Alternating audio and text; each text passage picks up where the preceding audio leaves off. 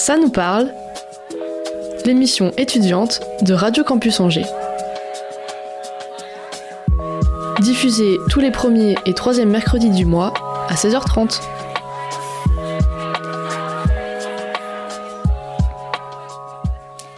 Bonjour et bienvenue à vous. Il est 16h30 sur Radio Campus Angers et vous écoutez le quatrième épisode de Ça nous parle. Coucou l'équipe Salut Insa Salut Insa, salut tout le monde Aujourd'hui, on a sorti notre meilleur anti-cerne pour cacher les poches qu'on a sous les yeux. On a fait nos exercices de respiration ce matin et on est prêt à s'attaquer à la prépa. Lohan, tu nous parleras pour commencer des idées reçues de la prépa, n'est-ce pas? Oui, Insa, je pense qu'on a tous beaucoup d'idées reçues sur ce genre d'études. Et puis c'est Inola qu'on va accueillir juste après, qui nous parlera de son expérience en prépa lettres. Elle vient d'Angers, elle a 20 ans et fait ses études à Paris, Panthéon-Sorbonne. Donc on reparlera de ça tout à l'heure. Et puis Esteban, puisque tu as fait une prépa, tu nous parleras de ton expérience. Oui, exactement. Je vous parlerai un peu de mon expérience et je vous expliquerai comment ça se passe dans les coulisses de la prépa. L'épisode 4 de Ça nous parle, c'est tout de suite. Ça nous parle, l'émission étudiante de Radio Campus Angers. Donc euh, aujourd'hui, on a un, sujet qui concerne très peu d'étudiants finalement. La prépa, c'est vrai que ça peut faire peur. Moi-même, ça m'a toujours impressionné. Donc faut bien savoir que personnellement j'en ai pas fait et on s'est dit que ça pouvait être cool de déconstruire les idées reçues qu'on peut avoir euh, par rapport à ce sujet. Aujourd'hui je suis donc la cobaye, puis Inola, notre invité du jour, et Esteban, qui lui a déjà fait une prépa, pourront venir déconstruire ou confirmer les clichés sur la prépa. Déjà, je pense pas me tromper de beaucoup en disant que la prépa c'est deux années après le bac, assez intenses, qui ont pour but de préparer des concours la plupart du temps. Donc ce sont des études qui font partie de l'enseignement supérieur et c'est un, enseignement public. Ça, je pense que c'est important de le préciser. Euh, de mon point de vue, la prépa, c'est énormément de pression, une grosse quantité de travail. Je pense qu'il faut avoir un esprit très compétitif et en même temps ne pas avoir peur euh, de se faire littéralement descendre par des profs qui n'ont pas le temps pour les états d'âme. Ma vision de la prépa, c'est vraiment énormément d'investissement personnel pour beaucoup de déceptions au niveau des résultats, même si j'imagine bien que euh, ça arrive d'avoir des bonnes notes. Donc euh, Inola, dis-moi, est-ce que j'ai tort? Tout d'abord, euh, bonjour Loane, et je suis plutôt d'accord. Je suis plutôt d'accord sur euh, l'investissement personnel. Après, évidemment, tu peux réussir à avoir des bonnes notes en fait avec le temps et en ayant compris les méthodes d'apprentissage. Et est-ce que tu pourrais me redire, c'est vraiment tout le temps deux ans la prépa? Ah oui. en fait, tu peux faire des prépas en un an, voire même en trois ans, mais oui, généralement, en fait, ça va être deux ans. D'accord, donc c'est toujours pour préparer un concours Oui, c'est ça. En fait, euh, ça prépare à différents concours. Il y a vraiment beaucoup de sortes de, de classes prépa différentes euh, de beaucoup de filières. Et donc, il faut vraiment avoir un esprit compétitif pour euh, faire une prépa? On va dire que c'est un peu mieux, je pense, euh, mais euh, moi je sais que dans ma classe, il y avait vraiment beaucoup de personnes qui avaient pas forcément un esprit compétitif et qui s'en sortaient euh, très très bien et qui étaient même très contents de leur année niveau de la quantité de travail, parce que moi je m'en fais vraiment euh, une idée d'une montagne de travail, est-ce que c'est vraiment ça ou est-ce que vous avez quand même du temps pour vous? Alors en fait, c'est plus un rythme à prendre, je pense. Et euh, c'est vrai que la première année, en fait, il euh, y a une énorme marche entre la sortie du lycée et la première année de classe prépa. Mais généralement, en fait, si ça va être en deux ans, la deuxième année, ça va être une plus petite marche à passer parce qu'en fait, tu vas prendre le rythme et tu vas comprendre en fait comment travailler et tu auras euh, assimilé les méthodes de travail. Ouais, donc je pense que c'est vraiment une question de motivation. On a pu un peu euh, introduire euh, la prépa, qu'est-ce que c'est? Je te, je te, laisse la parole, Insa. Oui, merci beaucoup, Loane. Merci les filles pour avoir parlé de toutes ces idées reçues, ou pas d'ailleurs, mais ça, on en reparle avec toi, Inola, juste après. On se retrouve après une courte pause pour pousser les portes de la prépa et voir ce qu'il s'y passe. Ça nous parle, l'émission étudiante de Radio Campus Angers. Merci de nous avoir rejoints sur cet épisode euh, pour parler de ton expérience en prépa lettres, Inola. Merci à vous de m'accueillir. Rappelle-nous ton parcours, du coup, tu as commencé sur Angers en Hippocagne, et donc là, tu es parti sur Paris pour ta deuxième année en Cagne. C'est ça. En fait, euh, j'ai fait ma première année à Angers parce qu'en fait, euh, la classe de prépa lettres à Angers, il y a qu'une seule année. Et donc après, soit euh, tu vas en deuxième année à la fac, soit tu vas en deuxième année en Cagne, donc euh, dans une autre ville. Et moi, j'ai décidé d'aller en région parisienne parce qu'en fait, il y avait une spécialité qui m'intéressait, qui est l'histoire de l'art. Et je voulais euh, essayer pour savoir si ça me plaît. Et donc là, je suis dans ma troisième année, donc, donc je fais une L3 d'histoire de l'art à Panthéon-Sorbonne. Mais plus rien à voir avec la prépa, du coup, c'est complètement différent. Donc plus rien à voir, mais c'est quand même la prépa qui m'a donné envie de faire de l'histoire de l'art. Oui, justement, comment tu as eu ce choix d'orientation Ça a été un coup de cœur, en fait. Euh, l'histoire de l'art, c'est... Ouais, bah l'histoire de l'art, c'est un peu une, une histoire euh, paradoxale. En fait, euh, mes parents m'ont toujours amené au musée, mais moi, j'aimais pas forcément ça. Et en fait, avec, avec le temps, j'ai adoré ça. Et même là, en fait, ça devient carrément un passe-temps. Et c'est quoi qui te plaît dedans? Euh, je crois qu'en fait c'est la culture et découvrir euh, découvrir des artistes, découvrir des horizons euh, qui sont pas forcément connus de tous. Et la prépa t'offrait pas ce choix de continuer dedans? Ça te ou c'était trop dispersé parmi les autres matières C'est ça. En fait, euh, ouais, je voulais vraiment euh, pour ma troisième année me concentrer sur euh, une seule matière et même choisir en fait des, des temporalités qui m'intéressent et c'est ça qui est, que je trouve super en fait dans l'histoire de l'art, c'est que tu peux choisir en fait des temporalités qui t'intéressent réellement et des même si c'est des toutes petites temporalités, des tout petits mouvements qui durent dix ans, tu peux en faire ta spécialité en fait. Et puis Paris, c'est super pour ça aussi. Du coup, tu as tout à côté. C'est clair. Et euh, c'est aussi pour ça que j'ai choisi la région parisienne pour ma deuxième année de prépa, pour me rapprocher en fait euh, de Paris et des grands musées. Mais comment ça se fait que tu aies pu directement rejoindre la troisième année? Parce qu'en fait, euh, ce qui est intéressant avec les prépa lettres, c'est que on a un très large panel de matières, donc évidemment pas les matières scientifiques, mais beaucoup d'autres matières allant de la géographie au grec, au latin. Et tu peux en fait passer donc soit en L2, soit en L3 sur en fait la matière de ton choix, voire deux matières. Moi, j'ai beaucoup d'amis en fait qui sont même maintenant en double cursus. En fait, euh, par exemple en euh, histoire et histoire de l'art, euh, où en fait tu peux partir en L3 sur toutes les matières que tu as dans ton emploi du temps. Donc c'est un équivalent en fait qui t'a permis bah, en fait, euh, je trouve que c'est intéressant quand tu sais pas forcément quoi faire après le lycée. Tu peux faire une seule année de prépa pour te dire je me laisse du temps. Je passe après en L2 dans euh, une matière qui m'intéresse que j'ai découvert en prépa et euh, tu te laisses en fait du temps. Et moi, je me suis même laissé deux ans en fait pour me dire ok c'est vraiment l'histoire de l'art et je sais que je veux laisser tomber les autres matières. Est-ce que ça a été dur déjà pour toi de changer de ville au milieu de ta prépa? Ouais, en fait moi, s'il y avait eu deux années à Angers, je pense que je serais restée à Angers parce qu'en fait, tu forges des amitiés tellement fortes dans les classes préparatoires que euh, t'as pas envie de les quitter. Après, euh, ça a été euh, très facile de forger des amitiés dans ma deuxième année de prépa, mais c'est sûr que la première année, en fait, c'est un si grand changement et comme je disais, il faut apprendre le rythme et les manières de travailler qui sont si singulières en prépa que, en fait, ça forge vraiment les amitiés. Mais tu vois, on passe quand même d'une province à la capitale de la France, quoi. Donc une grande ville. Est-ce qu'il y a eu un, un, un, bouleversement aussi à ce niveau-là, dans les mentalités, dans le travail? Ouais, c'est vrai que déjà ça fait peur euh, de quitter euh, une petite ville de province. Et oui, en fait, c'est surtout au niveau des professeurs. Moi, j'avais des professeurs à Angers qui sortaient de fac, en fait, et qui étaient profs de prépa. Et là, euh, tout l'inverse à Paris, c'est plutôt des profs qui sortaient, on appelle ça de l'école normale sup, et, et en fait qui te mettent beaucoup plus la pression. Moi, j'ai beaucoup plus ressenti en tout cas la pression dans ma deuxième année euh, que dans ma première année euh, avec des profs qui te disent que vraiment si t'es en prépa, c'est pour faire l'ENS, euh, que si t'as pas l'ENS à la deuxième année, il faut refaire une troisième année. Et je l'ai beaucoup plus ressenti. Après, j'étais très bien entourée, donc, donc ça a été. La pression, bah, vous en avez parlé un petit peu avec Lohan tout à l'heure. Comment ça se passe le stress en prépa? Il se manifeste comment? Moi personnellement, en première année en tout cas, j'ai fait pas mal de crises d'angoisse et c'est beaucoup de pleurs, je pense, pour beaucoup de personnes, en tout cas de, de ma classe, je me souviens, parce qu'en fait, euh, on n'est pas habitué, mais euh, c'est un cursus où il y a des ce qu'on appelle des cols. Donc en fait, ça va être des examens souvent le soir dans toutes les matières de ton emploi du temps, et euh, ça va être très régulier. Et c'est des examens qui sont oraux où t'es en fait en face à face avec le professeur.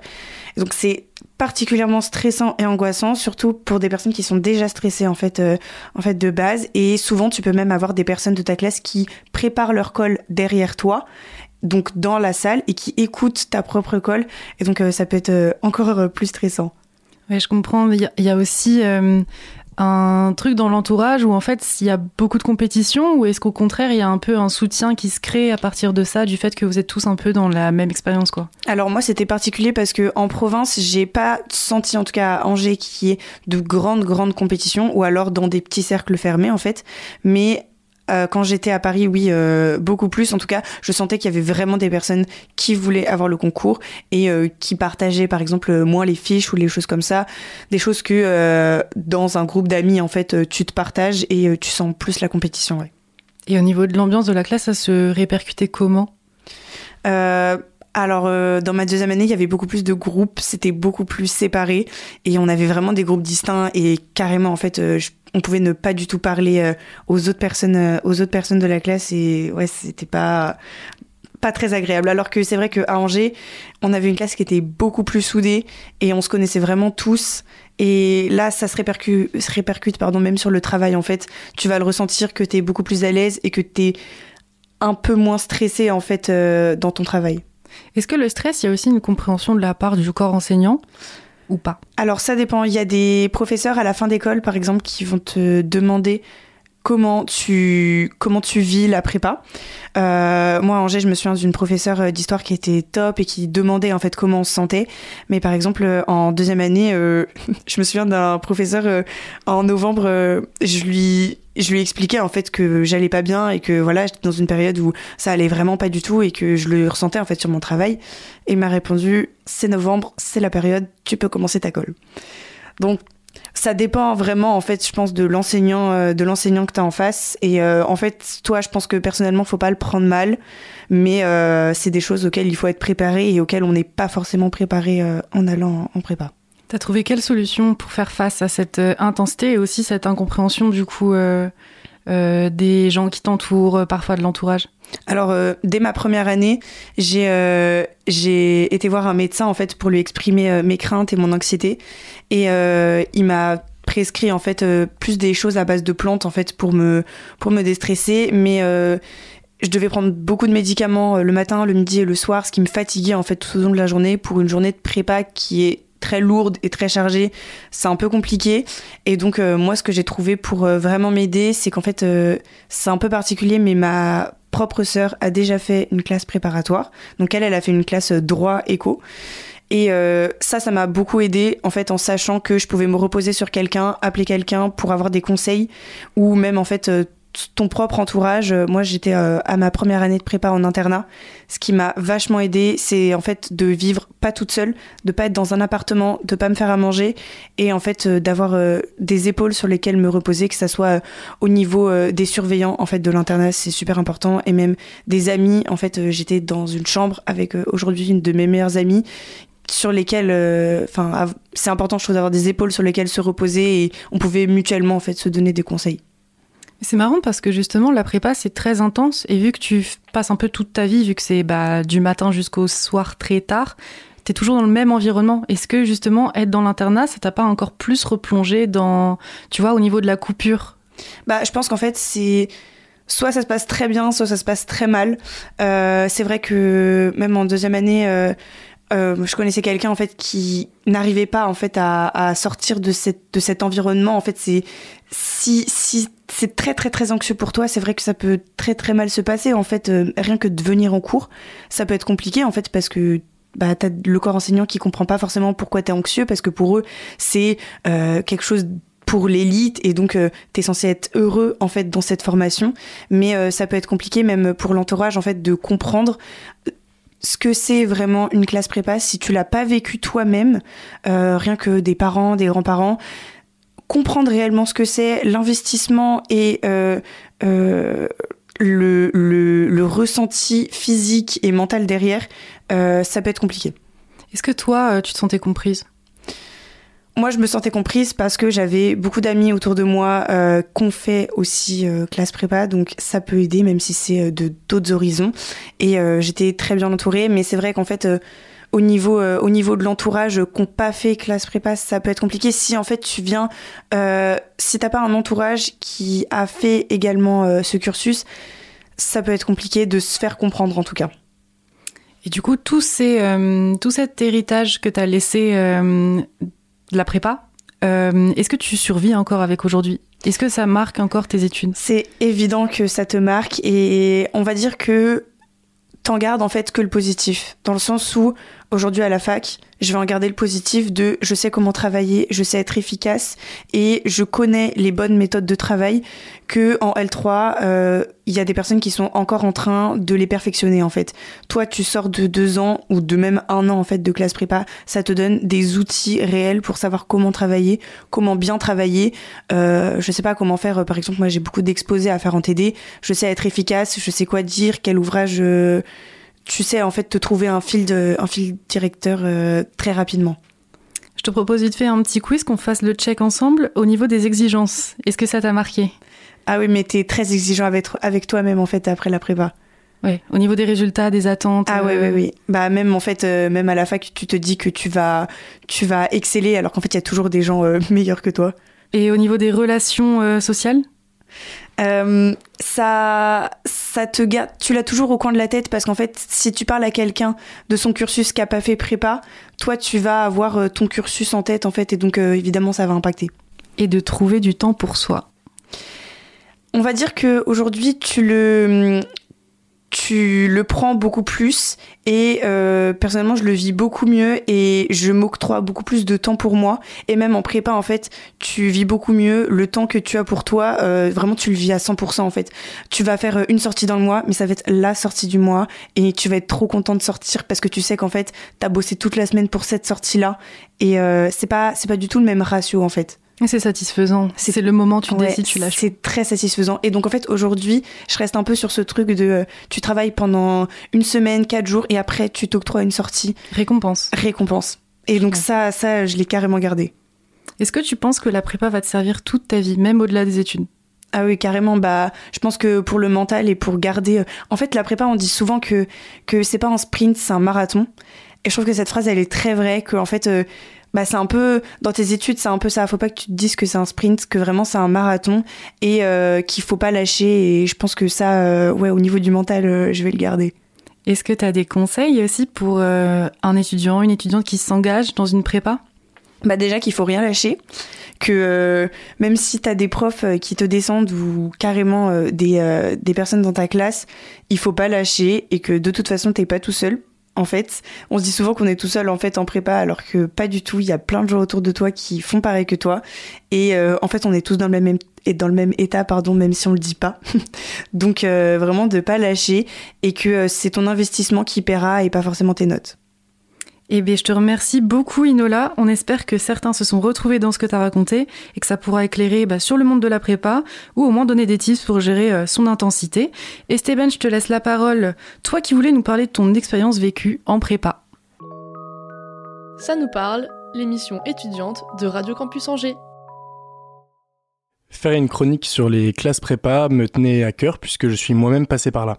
J'ai fait une prépa euh, droit économie en région parisienne et honnêtement j'en ai gardé de très bons souvenirs. Malgré des matières intéressantes et des résultats tout à fait corrects, j'ai décidé de quitter cette formation au début de la deuxième année pour partir vivre au Pérou. Mais ce sera peut-être le sujet d'une prochaine chronique. Aujourd'hui, j'ai décidé de vous parler de ce cursus un peu mystérieux, souvent fantasmé, mais sous un angle sociologique. Je ne me concentrerai ni sur la sélection élitiste, ni sur la présence de telle ou telle classe sociale. Ce que je veux vous partager aujourd'hui, c'est les coulisses du quotidien en prépa je vais vous expliquer pourquoi on entend souvent cette fameuse phrase Tu vas voir, la prépa, ça va te transformer. Déjà, il faut le dire, peu de personnes sont renseignées sur les prépas. En réalité, la faible connaissance de ces classes s'explique par le fait qu'elles restent une filière de niche. L'ensemble des prépas regroupe 3% des étudiants français. C'est pourquoi on retrouve peu d'études sur cette formation, et encore moins d'études sociologiques. Par chance, lors de ma première année en CPGE, donc euh, classe préparatoire aux grandes écoles, on a étudié le premier ouvrage qui parle de sociologie autour des classes préparatoires. La fabrique d'une classe dominante, un ouvrage de Muriel Darmon. Avant elle, la classe préparatoire n'avait jamais été étudiée pour elle-même en tant que phénomène social. La sociologue a donc bénéficié d'un terrain vide pour construire sa recherche. Elle s'est immiscée parmi les étudiants et elle a complété ses observations par une centaine d'entretiens individuels. La grande problématique à laquelle s'attache l'auteur est celle de la socialisation vécue pendant les années de la classe prépa. La socialisation, c'est un processus d'apprentissage, d'intériorisation de normes et de valeurs par lequel un individu s'intègre dans un environnement social donné. C'est une définition un peu technique pour expliquer comment un individu apprend à vivre en société. Et pendant son apprentissage, il sera amené à, se transformer pour s'adapter aux règles et aux habitudes de son environnement. Muriel Darmon veut montrer comment cette formation est au quotidien un appareil à former et à transformer les individus. Elle l'explique en plusieurs points, plusieurs règles dans son livre et on va les revoir ensemble parce que c'est particulièrement intéressant. Sinon, j'en ferai pas une chronique. Règle numéro 1, recruter un bon cru. Ici, l'auteur évoque le philosophe Foucault et son travail sur les institutions disciplinaires. Elle opère donc un parallèle entre les classes prépa et les institutions comme l'armée ou encore l'usine. Alors qu'ont-elles en commun? La sélection des individus sur leur docilité et leur capacité à répondre aux exigences. Et dans le milieu éducatif, quand on parle de sélection, on parle de dossier scolaire. Les notes obtenues au lycée, mais aussi les commentaires sur le comportement. Ce sont des données cruciales pour les candidatures faites en terminale. Constituer une promotion docile via le recrutement est une première condition pour réussir à mettre les étudiants au travail. Par ce premier point, les CPGE sont déjà prêtes à être un appareil à former et à transformer les individus. Règle numéro 2, construire un environnement clos. Le deuxième élément, plus étalé dans le temps, est celui de l'unité de lieu. En effet, tout le long des deux ou trois ans, on travaille, on dort, très souvent à l'internat, sinon à proximité, et on se distrait dans un seul et même endroit. Le lycée où la prépa est hébergée. Le fait que les étudiants passent l'essentiel de leur temps ensemble et dans des espaces réduits participe aussi à la mise au travail. D'autant plus que les horaires sont souvent très cadrés. Personnellement, je logeais juste à côté de la prépa, au Crous, avec quelques autres élèves. Et il est vrai que vivre au même endroit nous a beaucoup incité à réviser ensemble et donc à favoriser un climat de travail. La dernière règle, la règle numéro 3, c'est faire de la discipline toute l'année. Cette mise au travail est entretenue toute l'année via des processus disciplinaires dont parlait déjà le philosophe Foucault. Il mentionne le triptyque surveillance, sanction, examen. Et Muriel Darmon reprend ces trois points. La surveillance passe notamment par le pointage des retards et des absences, les sanctions par des rappels à l'ordre et l'examen par des évaluations, mais aussi des cols, dont parlait Inona tout à l'heure, qui prennent une place très importante. Je trouve que ce dernier point est le plus important de cette trilogie sur les processus disciplinaires. Pour ma part, je ne me rappelle pas d'une semaine passée en prépa sans avoir été évalué. Pour Muriel Darmon, ce sont essentiellement par ces trois règles que les prépas parviennent à transformer les élèves. Pour finir, je ne peux que vous conseiller de passer par une prépa dans vos études, si vous en avez l'occasion.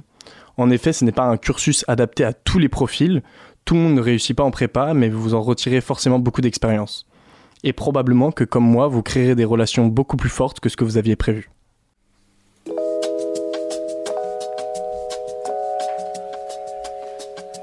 Merci de nous avoir écoutés. Encore merci à Inola pour ton partage. Merci à vous. Merci à vous, mes collègues. Moi, j'ai appris énormément de choses aujourd'hui. Hein. Merci Moi, ça à m'a fait plaisir de faire une chronique sur les prépas. Merci Nola. Et nous, on se retrouve dans deux semaines sur Radio Campus Angers. Vous pouvez retrouver l'épisode sur Spotify et Deezer et maintenant Google Podcast en streaming en pensant à nous laisser bien sûr 5 étoiles. Et pour toute l'actualité, on est sur Instagram at CNParle. Merci de nous avoir suivis et à bientôt. Ça nous parle, une émission à retrouver sur toutes les plateformes et sur le www.radiocampusangers.com.